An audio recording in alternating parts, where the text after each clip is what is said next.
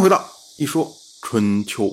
鲁国第十九任国君鲁腿进入在位执政第十二年，有明眼人能看得出来啊，这人呢就是晋国的上君佐西克。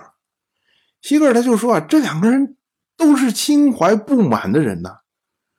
如果说他们跑去挑事儿的话，我们这边又不做戒备，那么就必然会失败。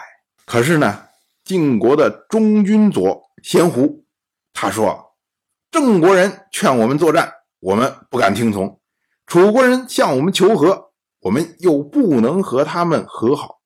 军队没有固定的目标，再多防备又有什么用？”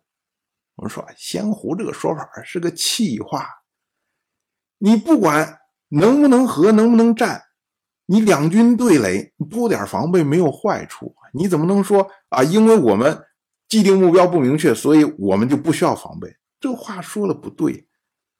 所以呢，晋军的上军将士会他就说：“他说还是防备点的好啊。如果那两个人激怒了楚国，那么楚军必然趁机袭击我们。我们不设戒备，恐怕马上就会全军覆没。”楚国如果没有恶意，那么我们就解除戒备，和他们盟誓，这对友好又有什么损失啊？如果他们心怀恶意，我们也有戒备，就不会失败。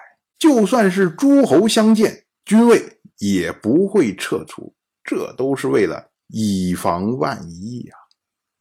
可是呢，仙狐听不进去，仙狐啊，现在就是一口气憋着呀。我说要打你们不听，我说按照郑国的招你们也不听。如今呢，你们又跟我说要戒备，要戒备，你们到底要想干嘛？就是这样。可是这样的心思在战阵之上，这是要吃亏的。士会一看，仙狐不听，于是呢，他就调动自己的人马，调动了上军的大夫巩硕和韩川两个人。让他们率领七支人马埋伏在奥山之前，以备不测。而中军这边呢，中军的大夫赵英奇他一看是会有所防备，于是呢，他就让自己的手下预先在黄河上准备船只，以防呢晋军战败的时候，他可以提前渡过黄河。所以呢。这两个人都为战败做下了预先的准备。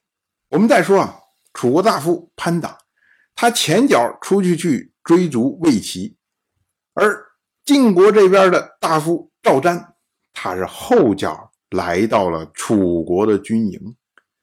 这赵瞻呢，也非常的有个性啊，他到了楚国军营门口不进去，拿出来一个席子铺在人家大门口。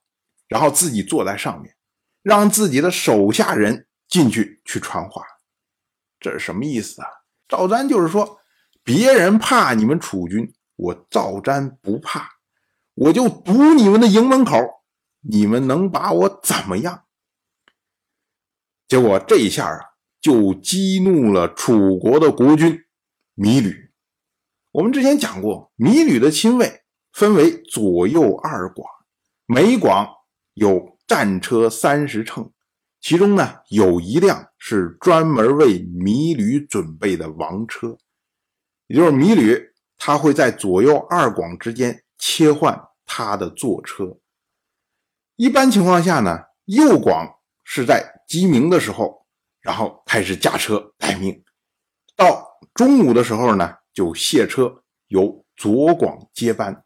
左广呢，一直到日落的时候，然后卸车，再由芈吕身边的亲卫接班。而这一次楚国出兵，芈吕的右广是以许嫣为车御，养由基为车右；左广呢，则是以彭明为车御，屈当为车右。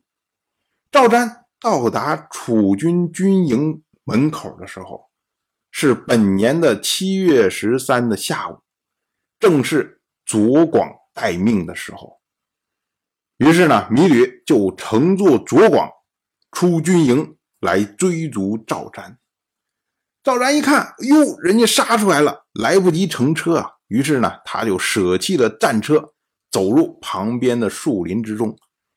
那么米吕的车右屈当就跳下车和赵瞻搏斗，结果把赵瞻的甲伤给扒下来。我们要说啊，春秋时代的铠甲主要是革制，分为上身和下身，腰以上的是上身。被称为衣，腰以下的呢被称为伤。那么扒下来他甲伤，也就是说把裤子给扒下来，可以想见呢赵瞻是多么的狼狈。当然，我就这么一说，您就那么一听。感谢您的耐心陪伴。如果您对《一说春秋》，这个节目感兴趣的话，请在微信中搜索公众号“一说春秋”，关注我。您不仅能得到《一说春秋》文字版的推送，还可以直接和我互动交流。